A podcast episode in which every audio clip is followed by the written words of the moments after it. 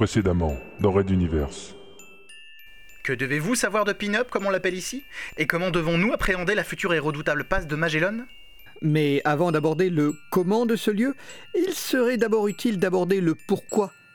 Permettez-moi donc un petit retour sur l'histoire de ce qu'il est commun de nommer le point le plus éloigné de la civilisation dans l'univers. Ce que nous nommons passe de Magellan, du nom de son découvreur, est avant tout une rupture du continuum de l'univers, une sorte de déchirure dans la trame de l'espace-temps. Mais dans vos explications, je ne saisis pas où vient se placer la station Pignata Grande. Vous disiez que son histoire est très liée à celle de la passe de Magellan. Comment cela? Je vous propose une petite page de publicité, puis vous nous expliquerez tout cela. A tout de suite sur X1 Media. Red Universe. La plus grande saga galactique. Jamais racontée au podcast. Chapitre 9. Pin-up.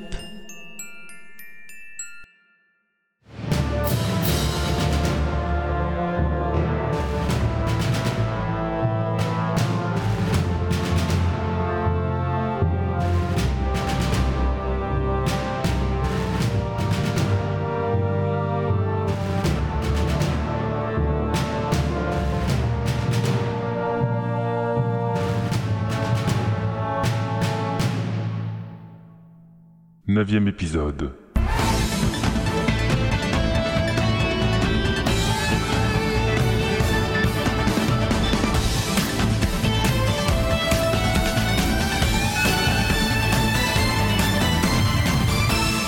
Retour à votre journal sur X1 Media avec nos invités du jour Angelus R et Jack Blast.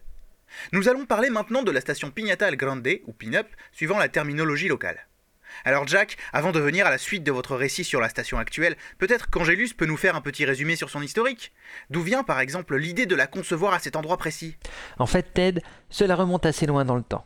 Remontons au début de l'ère spatiale. Les premiers compresseurs venaient d'être inventés et des vaisseaux, des coquilles de noix comparés à nos transporteurs, partaient pour des odyssées quasi hebdomadaires. Je vous préviens tout de suite que je n'entrerai pas ce soir dans le débat pour savoir qui est le génie qui a assuré la conception mathématique ou physique de ces compresseurs. Ah ah mince Et moi qui me voyais tenter de vous coller là-dessus Au moins j'aurais eu l'air moins naïf après votre allocution sur la passe de Magellan. Ah, c'est une vieille ficelle que nos multispectateurs connaissent bien, Ted. Donc nos pionniers de l'espace commencent à sillonner l'univers. Évidemment, cela est déjà une épopée constellée d'aventures et de drames, tant la technologie n'était pas aussi rodée et performante que maintenant. Comptez par exemple que la distance franchie en quelques mois par nos transporteurs l'aurait été en presque deux ans à l'époque. D'où la nécessité de collecter et cartographier un maximum d'informations pour sécuriser les voyages et rendre possible une exploitation rentable des ressources. Et c'est là que le quadrilleur spatio-temporel est mis au point. Navré de casser ton effet, Angélus, mais c'est une invention qui va elle aussi révolutionner les voyages spatiaux. D'ailleurs, on raconte dans ma famille que le savant Marenkov en serait un membre secret. Ah bon, vous aussi? Pourtant, ma grand-mère me disait que c'était un Mahosen par alliance. Vous savez, messieurs, Marenkov était connu pour son génie mathématique et son goût prononcé pour toutes les expériences de luxure possibles aux quatre coins cardinaux. Il peut tout à fait avoir été un parent éloigné d'un bon tiers de Materwan après autant de générations mais nous sortons complètement du sujet. Donc, le quadrilleur est inventé.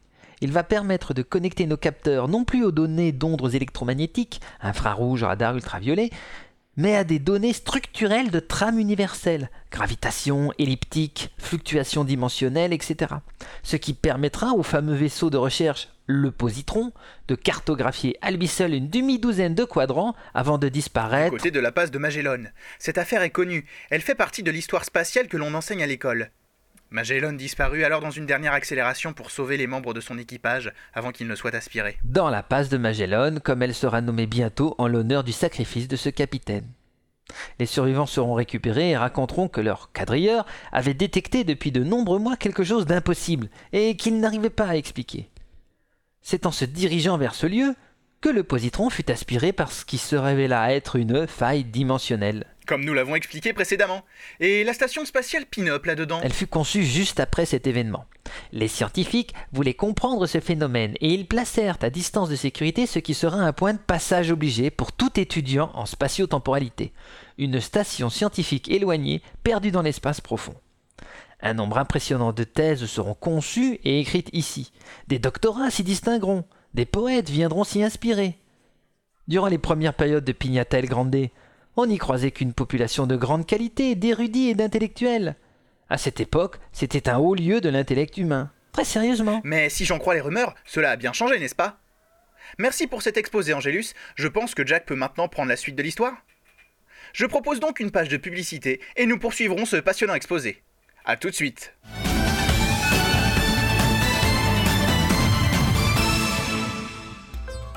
Venez découvrir les fameux souks de Pinata del Grande, à la bordure de la gargantuesque et mystérieuse passe de Magellan.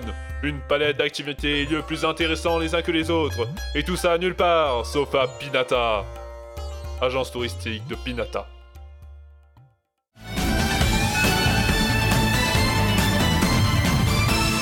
Retour sur X1 Media, c'est le journal multidiffusé du soir.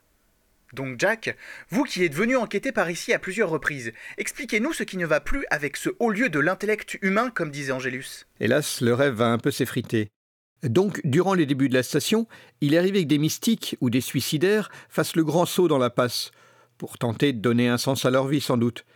Ils disparaissaient tous corps et biens.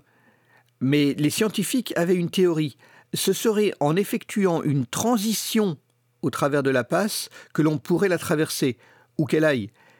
Les vaisseaux automatisés n'étant jamais revenus, ou ne donnant aucune nouvelle, on ignorait à l'époque les effets de l'absence de temps sur l'électronique embarquée. On réunit donc une équipe un peu spéciale de volontaires pour tenter le voyage.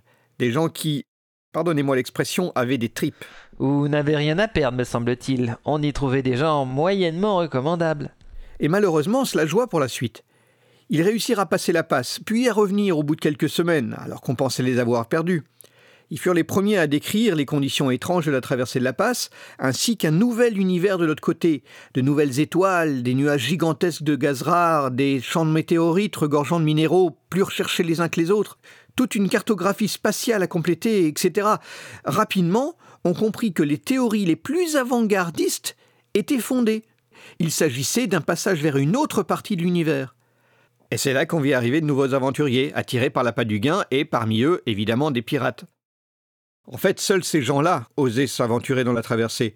On leur octroya même des droits et des lettres de recommandation ou d'absolution s'ils le demandaient, pourvu qu'ils y aillent et rapportent des richesses. Et quand ils revinrent les sous chargés, leur premier point de chute fut évidemment Pignata El Grande. Et au fur et à mesure des générations, les scientifiques quittèrent les lieux, L'administration balbutiante de la station ne fut pas de taille à s'imposer aux nouveaux arrivants toujours plus nombreux.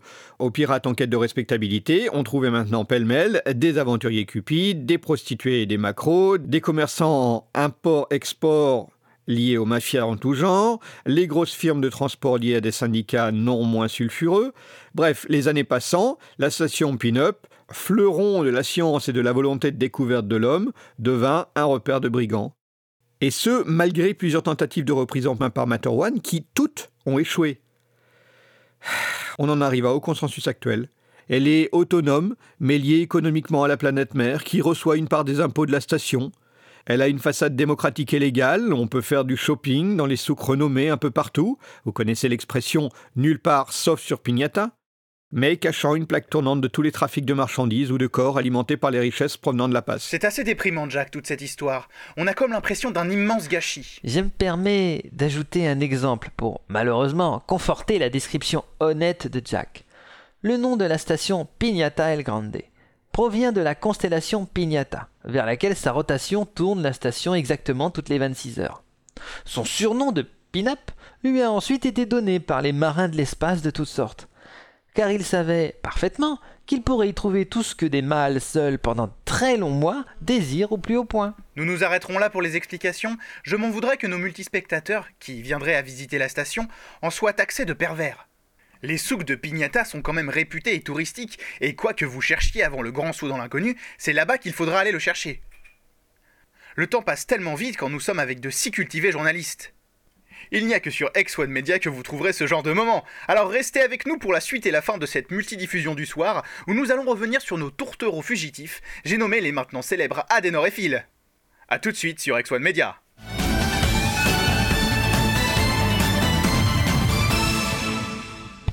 Le casino du lutin ouvre ses portes dans les transporteurs numéro 4. Venez mesurer votre chance.